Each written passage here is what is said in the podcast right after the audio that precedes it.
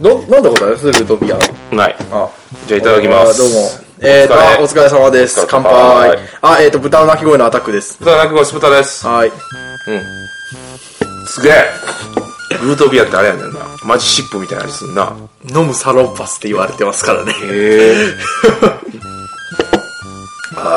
どうっすか僕はちょっと、サロンパスやわ。サロンパス。ドクターペッパーとどっちの方が好きですかドクペ。いや、こっちもうまいよ。はい。というわけで。なんか、まあ、癖になる味ではありますね。まあ、というわけで、あの、ルートピアっていうね、あの、最近、カフェに入った、あの、ドリンクをちょっと試飲してみようということなんで、飲んでみたんですけど、はいはい。ほんまに、サロンバスを口に詰めたら、こんな感じの味がします。うん、多分。飲んでみま、飲んでみてください。美味しいような気がする。というわけで今回は、はいえー年に一度の、そうそう、6月ですからね。はい、豚小屋ゲームセレクションはい。 2017ですか。はい。2017年ですね。あれから1年経ちまして、 3回目ですね。今3回目の、実はもう3回目なんですね。はいそして今回もね、回。はい。選びましたよ。えーっと、5つの候補の中からちょっと今回は選ばせていただこうということで、あそもそも前は豚小屋ゲームセレクションっていうのと、いえーもう個人の独断で決める豚小屋一一人人電力会社セレクションっていうのにやってたんですけど、はいそれをちょっと一回変えまして、はいもうあの酢豚賞アタック賞っていうので、えーしますそうねただまあまあバランスよく選んでる感じにして、んまあそれぞれ、すまあ、い僕らと酢豚さんで5つ選んででそこから決めようぜっていう感じになりました、結構アタック君は、中量級が多いような気がするね。そうなんですよ。まあ僕はあの、どっちかというとあんまり2、3時間ぐらいやる重けはあんまりちょっとという感じで、どっちかというと中量級の方が、まあ1時間ちょいの方が僕は好きですね。まあ、デスブタ賞は今回結構いろんな、レパートリー実は多いというか、うん今回はね全部バラバラです、僕は。あの、レパートリーというか、あの、バリエーションに富んでますね。うん。というわけで、せーの、だ、の、ゴ ー。あら、はい、セックス。はい。言って ないし。言ってないねはい。というわけで、始まります。はい。はい。というわけで、じゃあ、アタック賞からいきますか。あ、いきますか。 ATK、レクション ATK セレクション。ATKS ですよ。はい。はい。 はいどれから、あ君の中ではもう心の中ではもうここ並んでるけど決まってんのえーと、言っていくうちにちょっと決めます。 あ、何それ まあいいや、じゃあ。えとりあえずこの映画めっちゃあってね、うん、まあね、はい B カフェにはものすごい数のゲームありままあいすから、ろいね。ろ考えてね、あはの、い個人的な賞を選んだんですけど、はいじゃあまず一つ目いきましょう。おっぱはいいおっぱいはいおっぱいお尻さしゃいじゃないです。はいはい、もう特に変なこと言わんといてください。おっぱいはい、じゃあじゃあいきます。っぱいえー、まず一つ目は、はいえっと、デジャブ。デジャブデジャブ。アミーゴはい、アミーゴのデジャブ。あ のマーはクがなんか妖艶でですね。ーい。妖艶なんですかね割と最近のゲームですよね、デジャブ。すごい最近のゲームです。あの、最、1週間、2週間ぐらいしか出ないんじゃないですかね。国エジ内ア流通スでゲームさんから、はい、はい出てるんですけど、まあ、どういうゲームなのかで言いますと、簡単に言うとカルタです。はいい。いろんな絵が描かれてます。いろんな絵が描かれたタイルを、まず、まあ、棒テーブル上に置きまして、で、取り札となるカードを1枚ずつみんなで確認しながらめくっていきます。んはい。で、カードには、絵が描いてまして、その絵の、まず1回目めくって、その絵が出てきたら、その絵は1回覚えておきましょう。で、まあ、どんどんめくっていくんですけど、その絵が2回目出たなって思ったら、取っていきます。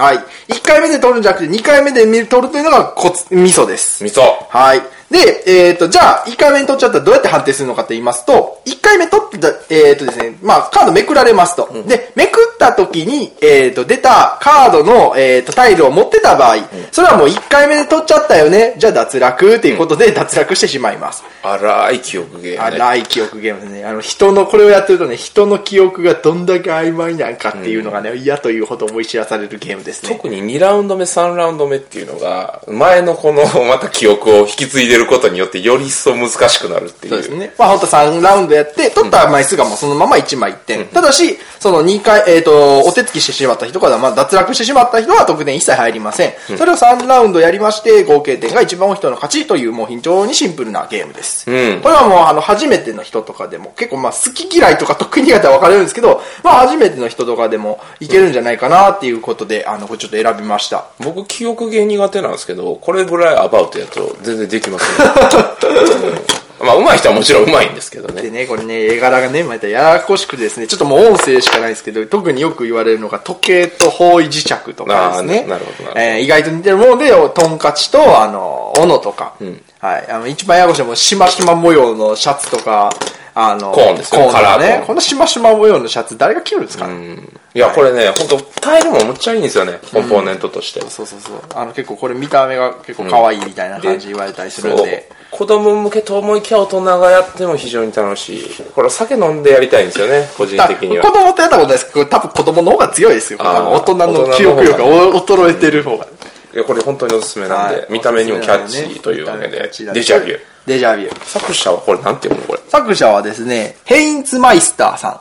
おー、なるほど、なるほど。あのー、あれですね、ほ子供ゲームとかよく作るんですあコンプレットの人ですよ。マジであ、コンプレットの人なんや。はそうだ、どっかで名前見たことあると思ったら、うんコンプレットの人です。あ。他にも、えっ、ー、とですね、流氷スマッシュって知ってます知らん。えっ、ー、と、なんか、氷をパンって弾いて、なんか、へーえっ、ー、とですね、なんか、落としたら負けみたいな感じのやつやったりとか、コンプレットの人だったんやあと、魔法のコマですね。あのこれはぐるーって回して、あはいはいはいはいあの、回ってる絵柄を見てパッて撮るっていう。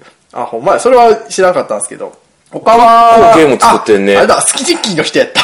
え、スティキーの人なスティッキーの作った人ですね。あ、結構有名なゲーム作っめちゃめちゃ作ってるや ん。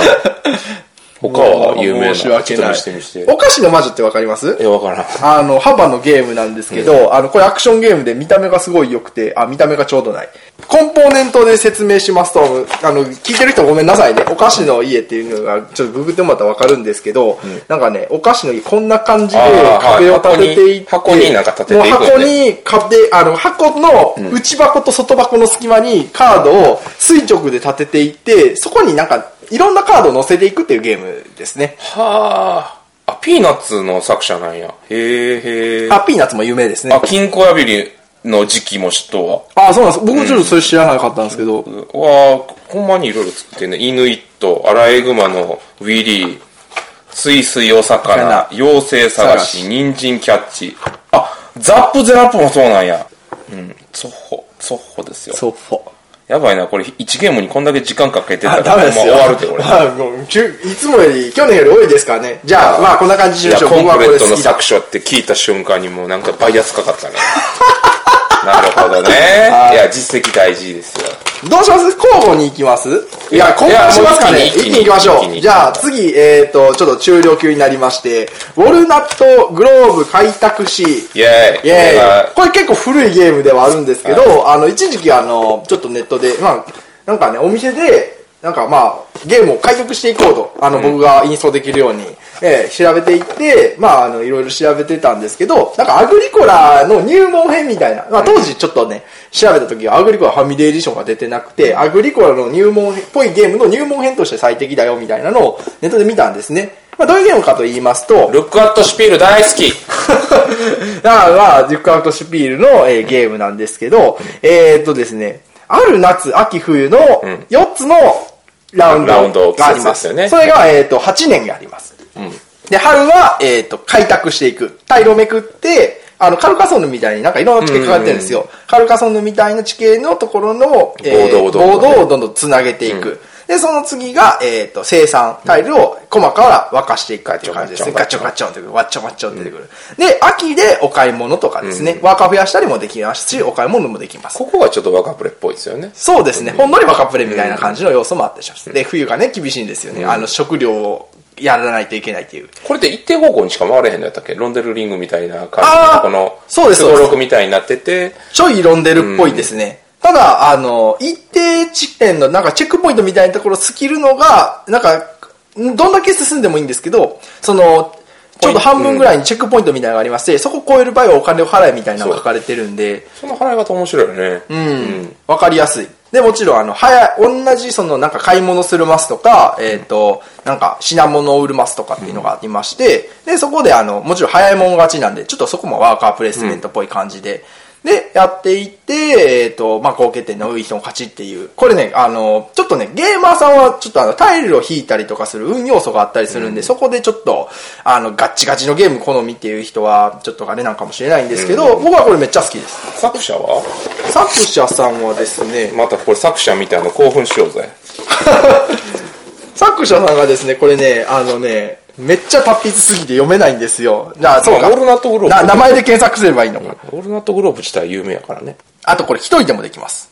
うん。オナニーはやな。うんそういう、そういうふうに言わんといてください。いや 小学生が俺は、えーと、あもうほう、クレメンス、あ、これ絵描いた人って言った。クレメンス・フランツさん。あの、これよくアグリコラとか絵描いてる人ですね。絵描いてる人はともかく、トーコ、ターコカリオさんと、パウル・ラー、なんたら、あ、エニグマの作者さんですね。わあの、エニグマっていうあの、なんかーパズルゲームとカルカソンヌを投げたゲームと。他、他の、いや、じゃああ他とは、あとは、あの、もう一人の人のパウルさんは、えっ、と、このオールナットグローブ開拓史ぐらいしかちょっとデータ出てこなかったんですけど、まあそんな感じのゲームです。はい。これもね、あの、ステップアップとして多分いいと思います。ただね、これなかなか手に入らないんですよね。これたまたま僕安く手に入れたあ、そうなんですかものなんですよ。へーすうげん、え。確か4000円か5000円ぐらいで、ああ、これ、この内容物やったら4000円やったら、まあいいんじゃなネいットですシか。ョップで買って、もうその後はもう多分今、今はすごい高額で取引されちゃってるんで。マジっすかおそらくね、ちょっと見てみて、オルナットグローブ券、開拓誌で。値段ですかうん。ああ !1 万8800円。ああこんなこんなゲーム、いや、雑に扱ってないですよ。あの、よく進めてるだけで、まあちょっと箱とかちょっと若干凹んだりとかしてちゃってますけど、まあアイコムって言っても、あの、なんか極端に破れたりとかはしてないです。ルクアートシュピールってどう、あと何出してたっけ結構有名な、いろいろ出してるよね。そうですね。え、それとかあれじゃん、あコとロニストとかってそうじゃなかったっえーっと、あれ、あれはベジエゲーム。え、コロニストも、あ、そうか、ユユクアトシピ、ゲームズですけね。コロニーとコロニストを、よう一緒にしてもらうからああ、でもアグリコラですよ。アグリコラとか、あとは、あの、アイル・オブ・スカイとか。結構特化的なね、あのーイラストのゲームが多いイメージがありますね。あ、ルアーブルもんそうですね。カベルナもそうですし、ムラーノ島とか。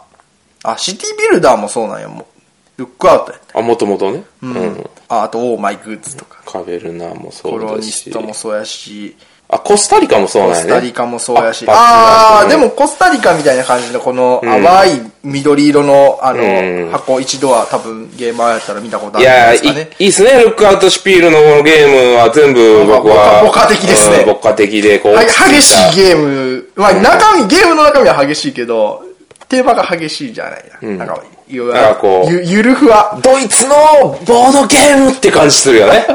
そうですいやね。その雰囲気とかブランドですよ。やっぱりこう惹かれるっていうかね、やっぱど海外のゲームっていう解雇中はにっこりですよね。 はい。というわけで、オールナットグローブでした。初めての、まあ、あの、レアルゲーなんですけど、初めてのゲームにおすすめ。はい。じゃあ、ネクスト。はいよし、ネクスト行きましょう。じゃあ、全然違うゲームで、ちょっと牧歌的とは離れるんですけど、いタタラバと森です。はいはい、これね、あの、完全国産です。はいあの、ちょっとゆ僕がおすすめしたゲームで唯一の完全国産ゲームです。タタラバと森。えっと、もともとは、えーボードゲームを作ってる、まあ、アクセサリーとかも、アクセサリーとかも作ってましたけど、アクセサリーとかも作ってる、えっ、と、田中五郎さん田中五郎さんの、えっ、とですね、作品で、まあ、あの、まあ、いろいろあって、ホビージャパンさんから発、まあ、デベロッパーになって発売されたという経緯を持つ、ちょっと特殊なゲームですね。火のぬくもりを感じる。えっ、と、どういうゲームかと知りますと、まあ、タタラバっていうと、あの、あれですね、もうの、もうありきたりで申し訳ないんですけど、もののけ姫のあの、あれですね。あのそうですねふーってやるやつ。何ふふってやるやつって 何あのこいつ雑やん。まあ、あの、気を切っていって、あの、お金や資材を集めていったりして、永大タタラっていう大きい建物を建てれば勝ちという、まあ、あの、そんなに難しくはないゲームです。え、タタラバって鉄やったっけ確かタタラタバ。タラは製鉄ですね製鉄やんね。はいそのために木をいっぱい燃やしたりとか、そうですそうでするから木材はいっぱいいるみたいな。そんな感じです、植林もしつつみたいな。そうです、そうです。あの、木をただ単に切るだけじゃなくて、自分で植林をするっていうね、要素があって、で、これ全部、コマが木製なんですよ。すごいよねこれちょっと僕、たまたま安く、あの、買っって、5000円ぐらいするんですけども、3000円ぐらいで買っちゃって、めっちゃ、いやーって言って買っちゃって。で、ね一回ちょっとお客さんに持ってきてもらって、あの、持ってきていただいたのはやったんですけど、あ、これは、これはおもろいぞって言って、ちょっとまあ、あの、衝動的に買っちゃったわけなんです。はい。あの、キーがどこから入るかみたいな、ちょっと運要素はあったりするんですね。まあでも、カタンのような、あれですね、あの、サイコロ振って、ここから資源枠みたいな感じで、ただか、サイ完全にサイコロじゃなくて、カードを使うので、まんべんなく均等に成長するっていうのがあるので、まあ、完全な運ゲーではないですね。まあ基本的にはエリアマジョリティになるんかな。まあアクションとか、そのどこに植えるとかもすごい大事やし、まあアクション選択、移動。まあ、システムで言えばそんな感じですけど、単純になんか、動かしてて楽しいというか、気を切ってて楽しいみたいな、ねああそういうのがあります。出目によってはうぎゃーって言ったりと かね。そういったところも面白い要素やとは思います。そうですね割と万人に勧められる、こ本れ、当にこ。れは、ボード、新しいボードゲームをしてるぞっていう感覚になりますうね。あこんなゲームがあったのかって、もしかしたら俺初めて言ったら、こういう、なんか、思ってたかもしれないです。まあ、棚心さんにね、あの、媚びを売るわけではなく、普通におもろいというこことれ、で。これはすごい。国産でこれはレベル高いと思いましたね。はい。えコーンポーネントも非常ににっこりという、にっこりという感じ気ですのね。温かみを感感じじるるんんじじゃ。ゃっていうゲームですね。はい。これはもう国内で流通してるんもうで。これ国内で流通してるんで、はい非常に手に入れやすい。そんなにはい、あの、難しくないと思います。はい、じゃあ次行きましょう。えー、次、これだ。えー、フラムルージュ。はいはい。えー、っとですね、自転車のレースゲームです。はいはい、えー、っとですね、もともと僕はあの結構レースゲームとか好きで、はいははいい、あのー結構、最近やってないですけど、Q ジェットやったりとか、フォーミュラ T とか、はいはいあのー好きなんですけど、まあ、このフラムルージュも自転車のレースゲームで、はいえっ、とですね、自分のその、コマが2つありまして、コマ2つのうちどっちか1つがゴールすれば OK ってなんですけど、えっとですね、なんか体力の、どんどん、自転車レースなんで、こいでると体力を使っていくんですね。それがね、あの、ドミニオンの、えっ、と、デッキ構築の、あの、なんか、なんだろう、呪いみたいな感じ、あの、どんどんいらんものが混じっていくっていう感じで表現されてて、あ、これは自転車レースっぽいなっていう感じの、どんどんね、あの、飛ばしすぎるとどんどんあの、疲疲れていく労ポイントをね、あの、どんどん食らっていくんで、苦しちくなり切るれトンボみたいになっちゃうんですね。個人的にはね、このカードのシステムが、あの、K2 にちょっと似てるなっていう感じがするんですよね。ああ、もはとい。もと K2 っていうのは、まあ、山登りのゲームなんですけど、まあ、あれも一種の、まあ、レースゲームじゃないけど、どんどんあの先に登っていくっていう苦しさがあるゲームで、あのハンドリングはね、あのドミニオンみたいにあのカードどんどん引いていくんですよね。でこ、こっちの方も同じようにカード引いていって、その中から行動を選択するっていう。ただ、これは1枚だけ選択するっていうところで、使ったカードも使えなくなっていって、どんどんデッキが減っていくっていう、逆デッキ構築みたいなはい。感じなのが面白いなっていうのを感じますね。ね、今、自転車レースがね、あの、ちょっと古いかもしれないですけど、あの、弱虫ペダルとかで、あるんで、 コラボしたら出るんちゃうんですかね売れるんじゃないですかね。 どうなんですかね。まあ、国内ではね、テンデイズさんが扱ってるということで。そうですね。えっ、とね、作者さんがアスガー、アスガーハーディング・グランネルトさん。ほう聞いたことない人で、あれだ、キークに写真が載っとった。なんか、爽やかイケメンって感じがすにる。 あー、全然知らんゲームやな。でも、あーフロ、フログ、フログライダーズ。レガシー・オブ・パイレーフツ。ログライダーズ見して。フログライダーズ。あ、フログライダーズ、それこそバネストさんがこの前入れてたね。あー、そうなんですか。えー、まあ、そういった、どう、カエまあ、いルのくゲーつムか。はまあゲーム作ってるってことやね、じゃあ。そうですね。という感じの、えーっとですね、ゲームですね。まあでも、ちょ今もこれ国内あるんかなっとわかんないですけど、もう完全にこれは今回は主観で選んでるんで、あ、はい。いいと思うよ。いや、面白いですよ、これ。ぜひぜひやっていただきたい。あの、噛めば噛むほど味出ます、これ。そうですね、これ、あの、もうせんシステムの洗練さがすごいんで、これが海外のゲームかってなって。いいと思いま感じす。ですね、はいあの海外のゲームかってもうメー第カーこ4れ弾どこでこれえー、とですね、これは、ラウタペット、えー、とですね、ラウタペリットというメーカーでして、あの、ネーションズとかのへーメーカーです。これはすぐ出ました。すぐ出たっていうか、それはもともと知ってました。はい他は、あーでも、レーションズ、ネーションズぐらいですね。はい。わかりました。じゃあ、次。次、はい、ウルムの黄金時代。えー、とですね、これは、去年の9月10月でしたっけ、うん去年の9月10月ぐらいに販売された、えー、とゲームで、エッセンの新作ですよね。エゼの新作ですね。なんだろう、なんかいろいろ要素があるんですよね。フなんッか、チ、フッチ。フッチさん、フッチフレンズ。はいはい、っていうのがあって、えっと、ウルムっていう、まあ、都市があって、僕はそれ以上詳しく知らないんですけど、そこでなんかあの、あの、反映させようとか、なんかあの、幅を利かせようみたいな感じで、なんか孫の力を借りたりとか、へーしたりするっていうゲームですね。これちょっと特殊なのが、アクション性なんですけど、アクションがパズルピースみたいになってる。パズルピースじゃないわ。なんか押し出しパズル、スライドパズルみたいになってるんですよ。君ヨッシーのクッキーでよう言うてるね。そうですね。あの、ヨッシーのクッキーで言いたいんですけど、あの、スライドをさせて、パズルを、ピースをスライドさせて、で、枠の中に収まった3アクションをするみたいな感じで、なんか非常に特殊な感じの。アクション数自体はそんな多くないんですよね。そうですね。アクション数は5種類。まあなんか船を進めたりとか、あの、どっかになんかコマを置くとか。マジョマジョリティマジョリ取ったテりィとか的な。そうですね。マジョリティ取ったりとアかッ、シュカードをいろいろ取取っったたりりとか、特殊能力取ったりとかっていう。そうですね。ただそこに至るまでのアクションがそんなになんか5つぐらいしかない。そうそうそうそう。5つのアクションで、なんかいろいろなんか要素が絡むっていうのが結構好きで、うん。あの、ちょっとまあシンプルじゃシンプルじゃないかもしれないんですけど、ちょっと癖強いよねちょっと癖強いですけ ど、まあカードの引きによってはちょっとあの、差がついたりとかすったりするんですけど、まあ僕これめっちゃ、あの、一時期よく遊んでましたね。うん。これエッセンでもすごい大々的に取り上げられてたんで。えー、まあまあ、国内でもね、すぐ売り切れちゃって、今はないんかな売るあるんかなどうなんでしょう。あとはね、その孫の力って言ったんですけど、その特殊な、あの、このタイルをゲットしたら、えっ、と、特殊な力がもらえるよっていうのがあったりして、えっと、点を獲得したりとか、まあ、あ僕が一番好きなのは、アクションタイルのやつで、お縦横斜めどれか同じアクション揃ったら2点得るっていう、完全にパズルゲームとかしたやそうつそう。俺、あれ出たらいつもそれ取ってますから。まあそういったあのたあの得点の取り方が多岐にわたるっていう意味でも、まあまあ味わい深いのかなという気はいたしますね。まあ世界観というか、あれもまあドイツ芸らしそうですね。あの、かり見としたた目、あの、ボードが美しいです。い。うん。ボードはすげえ美しいゲームです。作者さんはギュンター・ブルクハルトさん。あの、結構有名な人ですね。確かね、あ、ポテトマンだ。おー、ポポテテトトママンンの作の者の人人か。俺ポテトマン大好きやわ。でも俺もしばらくやってないな。あと、この前お客さんが持ってきてくれて、あの、おもろいって言ってた、あの、クイビットの作者の人でもあります。クイビットよかった。クイビットよかった。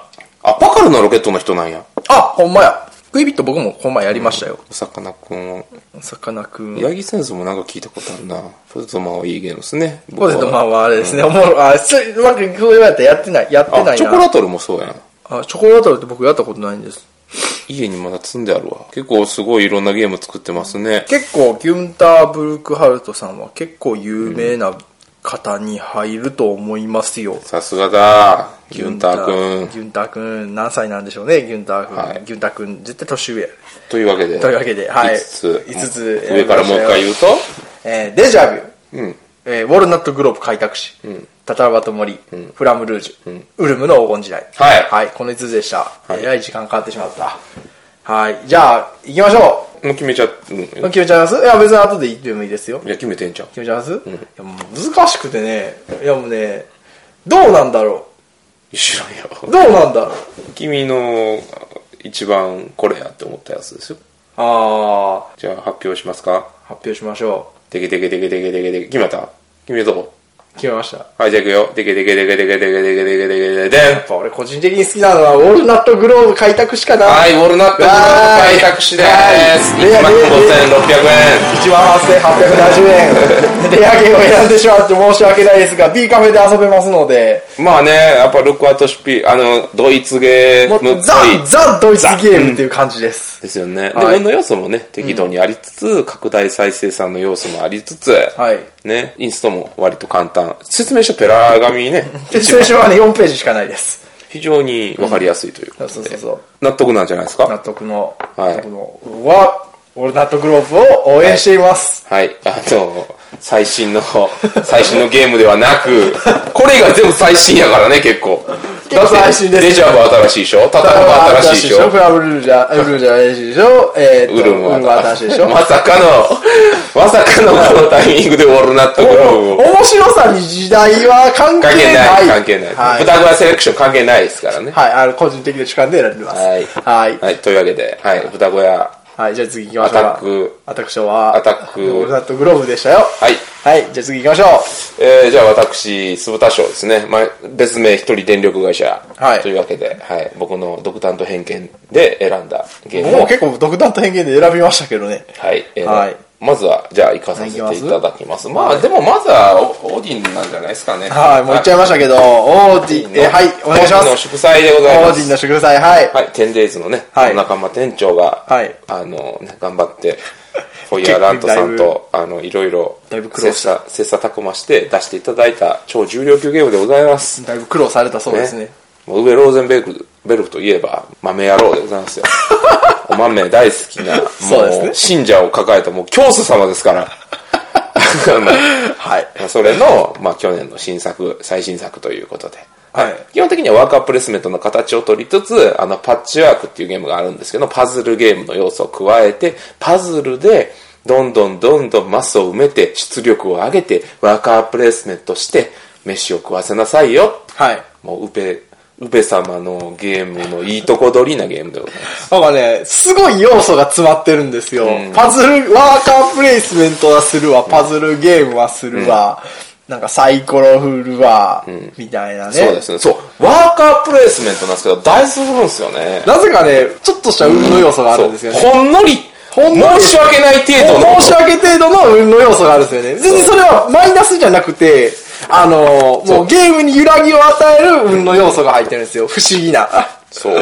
これがね、非常に。そしてね、説明書がね、3つ入ってるんですけどね、そのうち1枚がね、あの、解説書。お、 そう、ゲーム用語解説っていう、はい。バイキングにどんどん詳しくなる冊子。僕僕はこのために買っていただきたい。ぜひ。なるほど。うもうゲーム内容はもう語り尽くされてるからあんま言わないですから。レシピキャベツの、レシピキャベツのシチュー4人前ですよ。 いや、しかもね、やっぱこれ読んだ後に、やっぱこう、オーディンの祝祭をやると、はいなんかこう、あ、これって、あ、この兜なんだなとか、あ、キャベツはノルド語なんやとか、あ、これ、用語集で出てきた問題だ。そっうそうそうそうそうて。いうやつですね。全部、一応そのバイキングの生活にこの密着したね、そうですね。アイテムなんですよね。だから、いこれね、読んでない人意外と多いんで、これぜひ読んでいただきたいですよね。うん、面白いです。パフィン島とかもなんとなくやってるけど、はい。たパだフのィン島は、ちたゃだんのパフと、ィン島という名前ですけど、ち世ゃんと書い界てである5。番、5番目に大きなこの島には、みたいなへー書いてあるわけですよ。これはね、ぜひぜひ読んでいただいて、より一層、この、オーディンの祝祭に楽しむための。楽しむための、もうゲーム性はもうね、もうその辺に近くにおるおじさんに聞いてくだ さい。ボードゲームおじさんがみんなもう、おオーディンっていうのはクイックイクイって言ってくれる。もう非常いにやあれレシピが書かれているボードゲームはね、なかなかないあの、だから、あの、火と炎が書かれてますそ よ。う、人のぐらいで火と炎ぐらいですよ。す。いや、でもこれだって料理関係ないからな、このゲーム。火と炎はバーベキューのゲームなんで、あの、バーベキューのあのレシピが書いてあるんですけど、オーディンの祝祭はね、あの、おかゆだったりとか、キャベツスープでやったりとかも全く関係ない。いやね、もう本当にこのゲームはね、その、テンデイツゲームズさんの熱意を感じるゲームなんですよ。執念に近いものがある。確かに。うん、これはね、ぜひぜひね、やってい遊たん一でい回一回やっていただきたいですねうん。ちょっと本当覚にえることは非常に多くて、あの、ゲーマーさんも完全にゲーマーズゲームなんですけど、これはちょっと一回やっていただきたい。愛を感じてほしい。いろんな人の愛を感じてほしい。これ大げさかもしれないですけど、僕は結構これ、あの、アグリコラはね、カードの多さでダメだったんですけど、オーディンの祝祭はなんか大丈夫でした。まあカードもそんなにあの劇的に強いっていうわけじゃないそんうで、ですね別にカード使わなくてもいいんで、そうですね、うんそうそう。アグリコラはカードありきのみたいなのがあるんですけど、別にそういうのがないんで、職業カードもうねん強い弱いはともかく、僕これやってて結構楽しいです。あまあちなみにね、えっと、ウエローゼンベルクさんは、ね、アグリコラであったりとか、カベルナであったりとか、パッチワークとかあははい、ボーナンザですね。ボーナンザですねはい、まあそういったママミヤであったりとか、はいあの、作ってる、非常に素晴らしい、僕は尊敬する、えーゲームデザイナーさんでございます。はいはい、4月1日にはね、ウエローゼンベルクの真似をして、 あの、いろんな方にねちょっとご迷惑をおかけしてもらいってやいやいやいやいや、すはいぐ楽しんでいただけたまあまあまあはいら。幸いでございます。ははいい。じじゃゃああ次行きましょう次、えっと、じゃあこちらまた連続になっちゃうんですが、はいはい。えーキングドミノでございます。えーこちらもまた 10days ゲームズさん。はい。で、えーブルーオレンジ。もともとはブルーオレンジさん。はい。はい。のゲームでございます。ブルーオレンジがね、またいいゲーム。さっき、すぶたさん、ブルーオレンジのゲームをめっちゃね、はい押してますよね。激推し君でございます。 コンポーネントがね、いいですね。ブルーのカタラさブルーのカタラん。 はい。ブルーのカタラさんでカす。タラ先生で、カタラ先生でございますよ。じゃあ見てみましょうか。他のゲームどういうのを作っているのか。あ、そう、こう、片原先生やったんや。俺すっかり忘れてたわ。あ、僕前言いましたよい。うんなんか、さすがカタルだな、みたいなこと言ってませんでした。もうその場で言う、ノリで言って るからね。えーブルーのカタラさんは、えー最近もういろんなゲームでよく名前聞くんですけど、あれまだずはキャキャメロッキトャが。メロットを追う影もカタラさんや、あそうなんや。あとあとブルーのカタラさんといえばなんかね、あの、セブンワンダーデュエルもそうなんですよ。うーん。あの、なんか他の人のゲームの拡張を作ることが多いって言われてます。ラプトルとかもね、カタラさんやしね。そうですね。日照レッドプラネットうん。で、キングドミノ。とか、アビス。アビス。アビス。そう、今回アビス入れようか悩んだんやけどうね。ん。いやアビスもいいんすよ。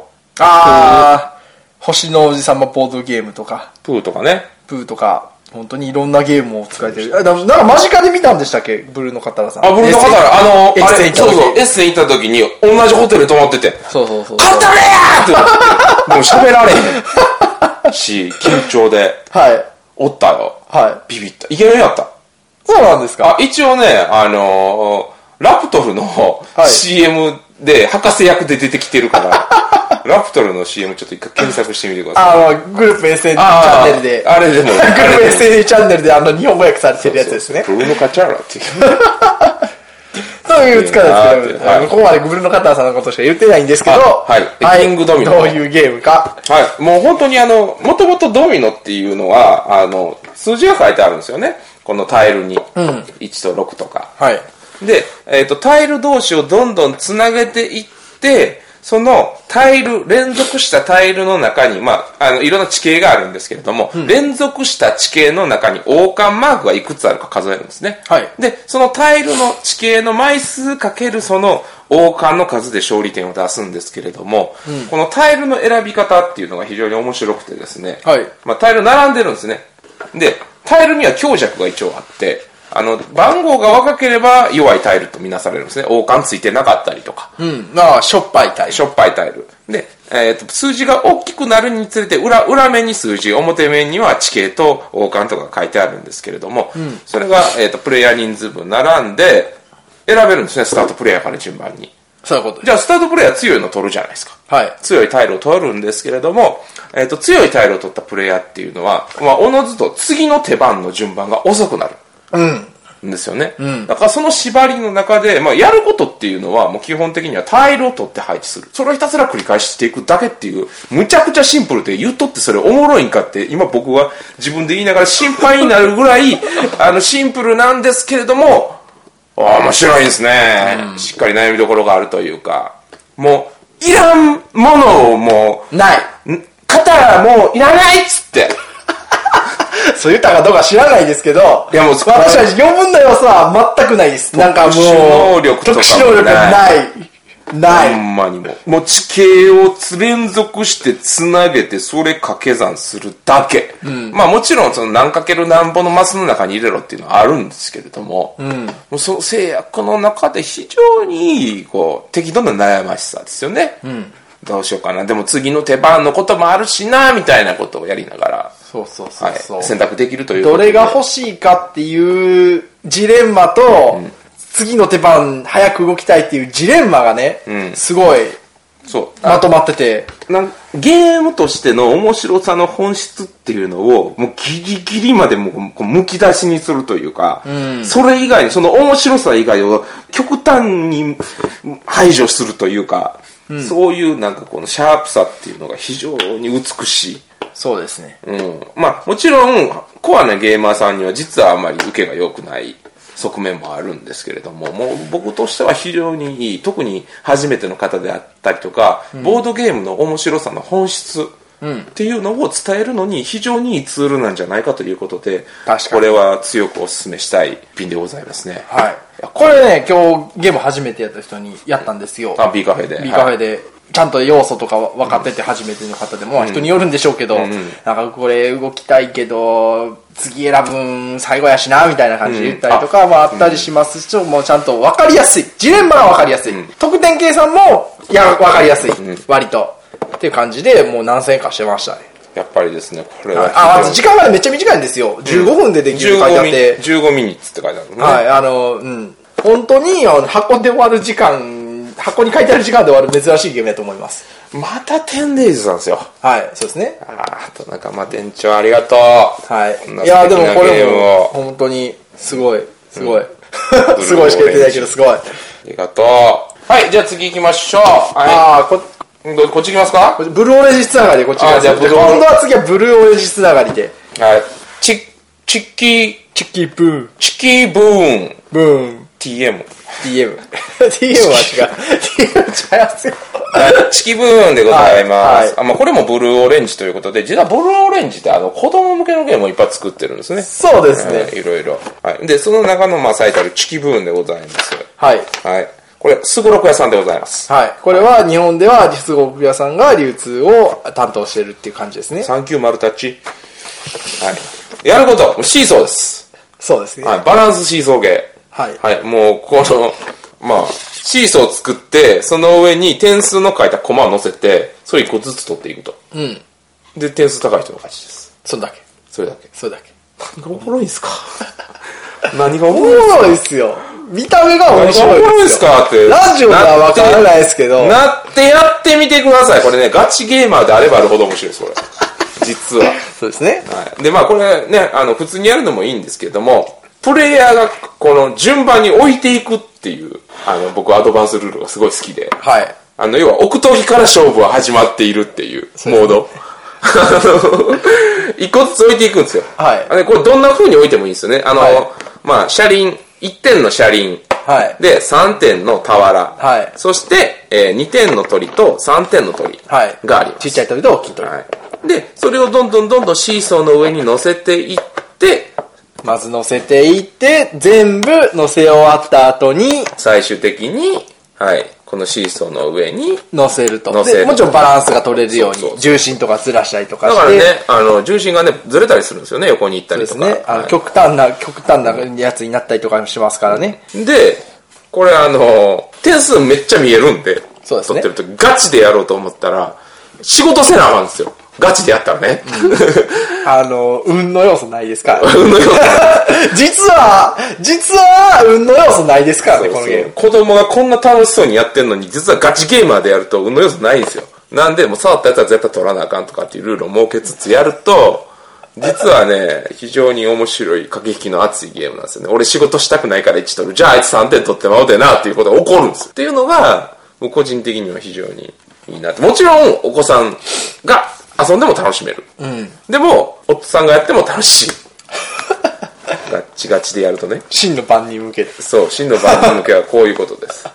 なんでね、やっぱりね、さっきのブルーオレン、まあ、他にもブルーオレンジいろんなゲーム、あの、出してるんですけれども、特にこれはね、もちろん、あの、この気の温かみといい、このゲーム性といい、キャッチーさといい。この昨日の茶感がいいですね。だってこれも、インテリアとしてもいいわけですよ。そうですね。一つの。はい。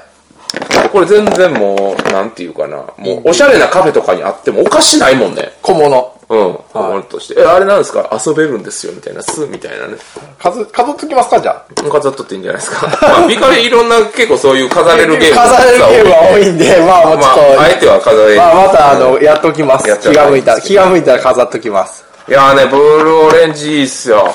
他、他どんなん出てる今、ブ国ル内ーやオレンジだったら、え今ちょっと出てるかどうかわかんないんですけど、あの、トリックプレイさんが流通してた、あの、デュードゥルクエストとか。あー、ドゥルドゥルクレストもブルーオレンジだよね。そうです。こうしかもね、丁寧に作ってあるんですよ。その、子供向けとはいえ。まあ、子供向けやからこそ丁寧に作ってるんでしょうけどね。それは幅からも感じるんですけど、ブルーオレンジさんもなんか、そのスピリッツをすごく感じるんで、なんでブルーオレンジなんやろな。うーん、そんなに言わ青れい、たら。青いオレンジやで。いやそんなに言われたらね、わかんないですよ、僕も。あー、ドブルのキッズもブルーオレンジなんや。ドボルキッズはそ、あ、ニューヨーク1901そうなんやね。あ、本当だ。そういえば。ううちにもある。ニューヨーそクれのは大人向けってことね。大人向きですね。で、チキブーン。チキブーン、キングドミノ、あ、バトルシープもそうですね。あ、バトルシープもそうやね。バトルシープね、いいゲームですよね。あと、ゴブレット。うん、まあでもいろんなゲームが。バナナ叩きってめっちゃ気になるんだけど。画像がちょっとなかったですけどね。これ結構有名やで。ゴブレット。あー、僕らえか、かぶせるやつですそうね。そうう。そだから昨日おもちゃが多いですね。うんな中にはニューヨーク1901っていうガチゲーのえゲーゲームもありますけど。う。まあね、非常に今後、また国内に入ってくるやつは、すごく面白いゲームがあるんじゃないかということで、そうで非す常にね。ちょ。っと期待の、期待のはい。ゲームメーカーです。はい。はい。はい。はい。はい、しまいましょう。はい。じゃあ次行きましょはい。じゃあ次行きますう。。はい。マーティン・ワレス。終わりです。えーっと、ビアネビュラでございます。おーはい。まあね、えーっと、こちら、スペースカーボーイということで。はい。まあ、スペースカーボーイはあのコンポーネントが非常に綺麗ということで、こちらも有名なゲームですよね。そうですねあの宝石のきらめき宝がやっ石ぱのきり。らめきもそうですし、あとは、とタイムストーリーズもそうです。あ、そうか、タイムストーリーズもスペースカーボーイか。そうです。あともう一個あれ、何だったっけ最近出たゾンビのヒットザロード。ヒット・ザ・ロードも確かスペースカーボーイあそうだっなたんはですかうん、検索してごらん。ほんまやはい。素晴らしい。そして、マーティン・ワレス。そうです。こちらね、あの鉄道大好きおじさんという ことで、線路をすぐ引かす。でまあこれ線路を引くゲームじゃないんですけど、まあ、道は作る。道は作る。でもこちらどういったゲームかと言いますと、まあ、あの、アクションは1、2、3、4、5、6個だけです。まあ実質5個ですけどね。うん。で、最初に建て、自分が持ってる建物ですね。えーっと、を全部建て切ったら勝ちという、非常にシンプルなゲームとなっております。はい。で、やれることっていうのが、まあ、その、職人の配置って言って、まあ、資材を使ってどんどんどんどん、えーっと、建物を建てるためのパーツを集めていくんですけれども、はいまあ、資材を得るための職人の配置と、その資材を送るために、送るためにタイルを置かないとダメなんですよね。まあ、レールやと思ってくれたらいいんですけど、ただそのレールっていうのは全員が使えるレールなんですよね。だから、共通の交易路的な。自分が開通させたいがために置いたやつを他人に使われるんですよ。それがもう、いや、嫌やなって思いつつ置くっていうね。あと共同でやったりとか、共同でどんどんどんどん線路、線路みたいに、このマップをどんどん広げていくっていう、歩ける地域を増やしていくっていうのが非常に面白くって。で、さらにさらに、まあ、資源を輸送させるのにもワークション。基本的には2アクションかな。そうです。はい。2アクションのうち好きなアクションをどんどんやっていって、えっ、と、資材を、えっ、と、その自分の街を建てようと思っているところにどんどん送っていって、どんどん、えっ、と、街を建てていくと。で、街建てた時に、えっ、と、その送られた資源によって、えっ、と、特殊能力といいますか、はい基本的にはフラッシュ能力なんですけれども、まあ、資材得たり、さらに資材得たりとか、自分に得になるようなものをどんどん得ていて、最終的に、その時にあの契約書カードっていうのをもらえるんですけど、そこに特典書いてあって、まあいっぱいの資材を使うやつは特典が高いと。はい。特典が低いやつは、まあ簡単な資材出てきて、効果も薄いっていうか、フラッシュ能力の効果も薄いと。先生、フラッシュ能力って具体的にどういう意味ですかはい、取った瞬間にその能力を発動するです。そういうことだ。わかりました。はいはい。常時垂れ流し一能応力。一応言っておかないとね。 常時垂れ知らない流し能力とフラッシュ能力というのが、からはい。一応言っとかないとね、いそうけですねないですからね。はゲーいム場に出た全員聞いてる全員がゲーマーじゃないですからね。はい、場に出た時の能力とも言う。はい、なるほど。詳しくはマジック・ザ・ギャザリングをやろう。なるほど。 いや、すいません。はい、いえ、大丈夫です。はい。はい。で、さらにさらに、えっ、と、そこのし資材余るとマイナスになっちゃうんですよ。そうなんですよこのゲームね。資材を取ればええやんっていうわけにはいかない。そう。ただ、資材をめくると、お前、まあ、資材なくなる、マイナス点を食らうかもしれんけど、よく資材を上げ上げたな、よしよしって言っはて、い点数ももらえるん ですよね。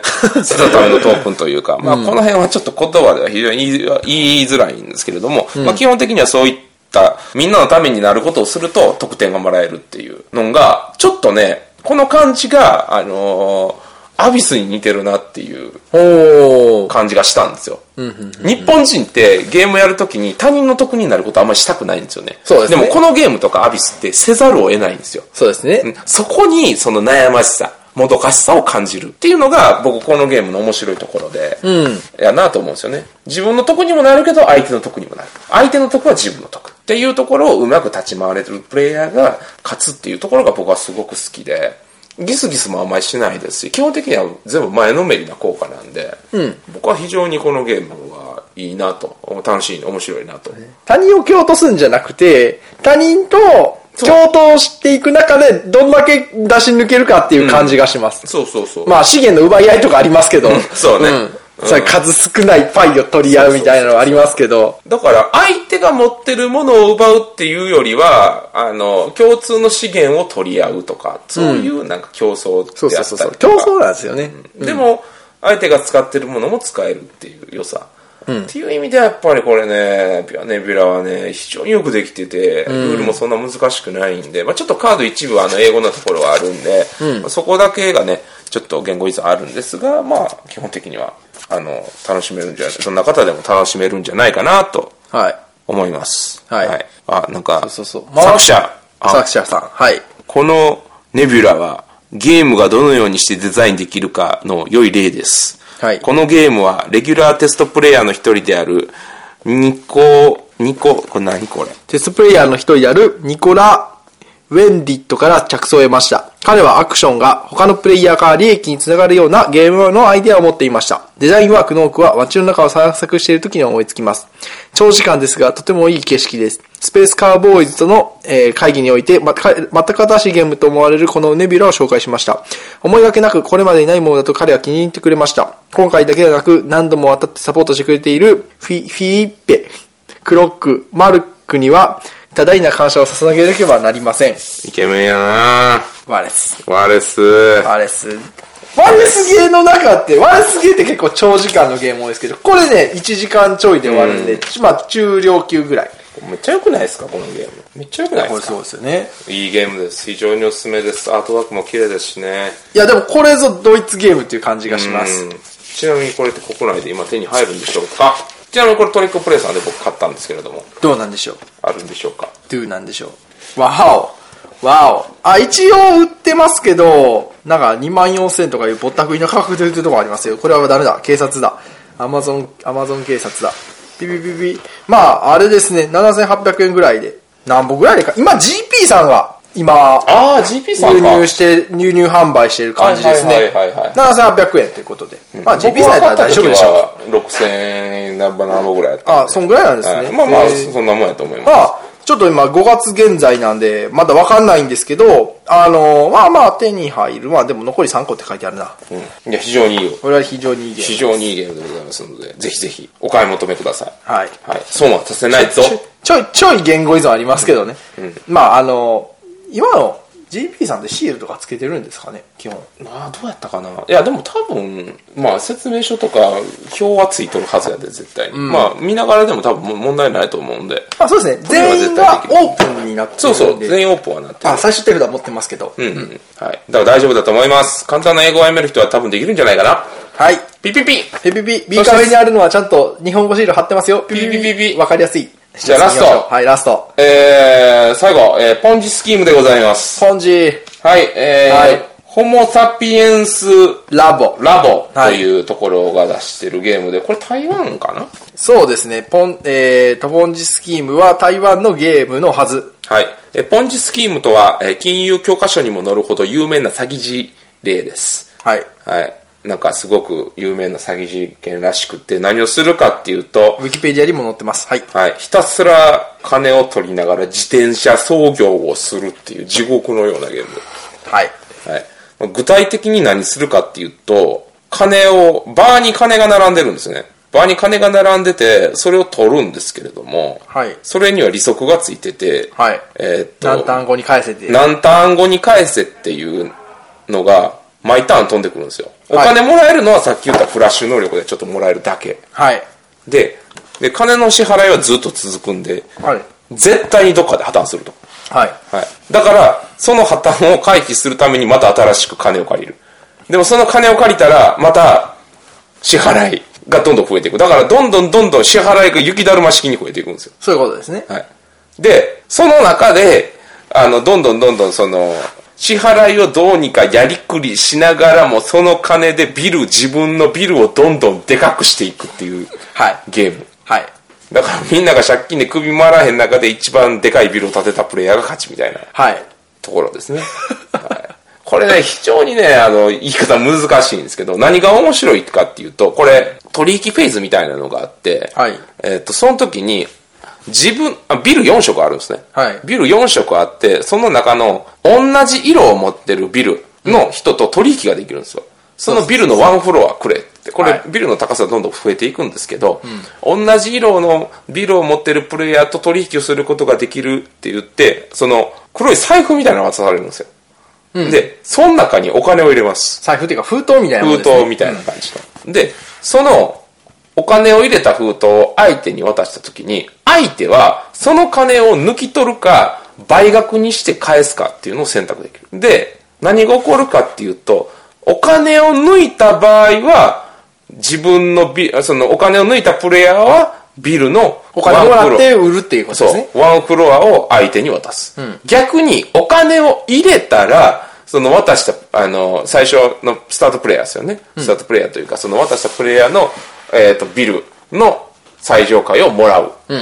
だから絶対にビルのフロアは動くんですよ。そう。ここは素晴らしいところやなっていう。しかも、その、お金のやり取りっていうのが、他のプレイヤーには見えないんですよ。封筒ですからね。封筒やなんぼ渡し、なんぼ包んだんかっていうのがわかんない。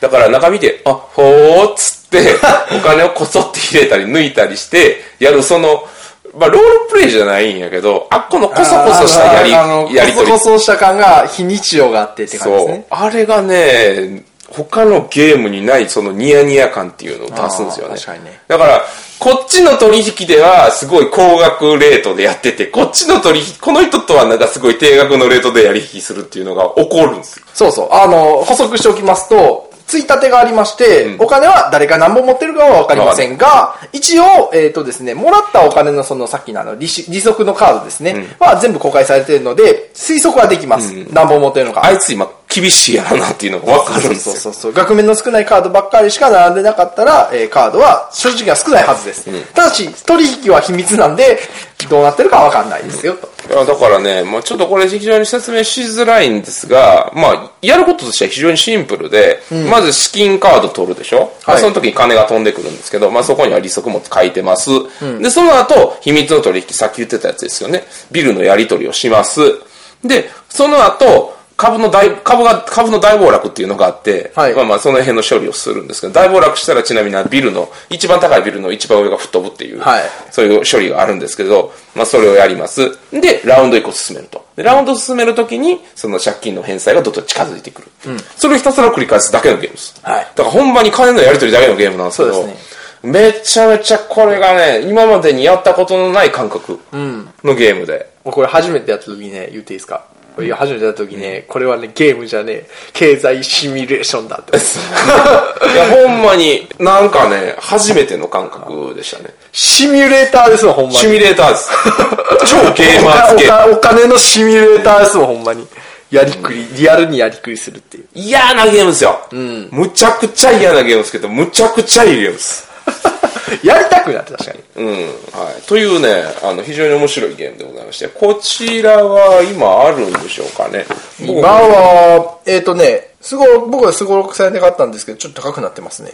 まあ9000円で9200 5000円ぐらいで買ったんですけど、これもう、だから、そのね、あの、昔から仲良く知っていただいてる、はいあの、方に、僕が持ってきて、やっても、その日に買おうっつって、アタック君お願いしますと。はい。購入しておいてくださいと。買いましたけどね。はい。いや、素晴らしいですね。やっぱ最近台湾のゲーム結構ね、ごぐいぐい来てるんですよね。おうあ、すごろく屋さんに売ってましたね。あ、これ絶対買った方がいいですよ。普通にう5000円んぐらいでゲーマーの人は。ははい。あとね、歴史有、あの、作者のジェシー・リーさんで、あの、歴史悠久の作者さんですね。まあ、あの、いろいろホモ・サビエンスラビオ、ラビエから、僕ちょっとやったことないですけど、あの、鋼鉄と火薬とかされてる方ですね。鋼鉄と火薬とかは、やったことないですけど、名前はよく聞きい。ます。うん、よく聞きますね。で、ポンジスキームと。その実績。はい歴史有給はね、あの、セリゲ、文明セリゲです。はい。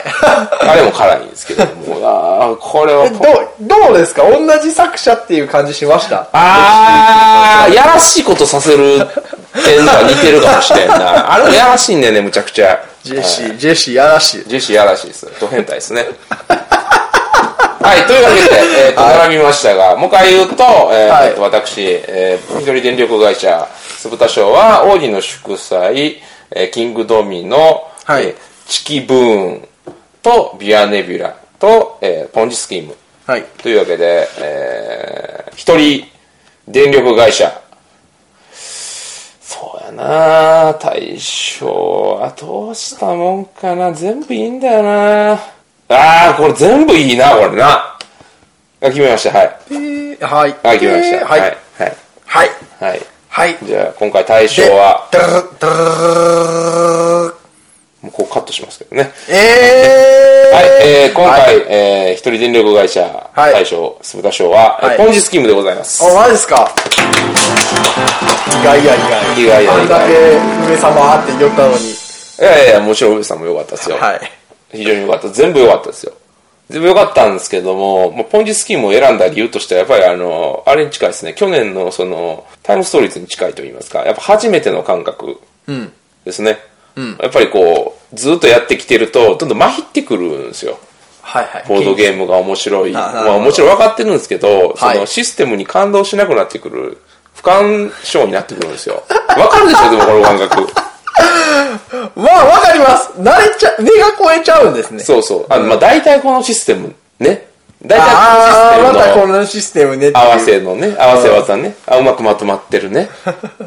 なんですよ。あーあー、カルカソンヌね、みたいな。そうそうそうそ要う。要要は肩ね、みたいや、いな。もみさんも、まああの、ホラボドのね、もみさんもおっしゃってましたよ。やっぱどんどんどんどんその、目が超えてきて、あの、夜、このゲームをやるって夜眠れなかったっていう、あの感覚。それに近しいもので、僕はポンジスキームで感じたんですね。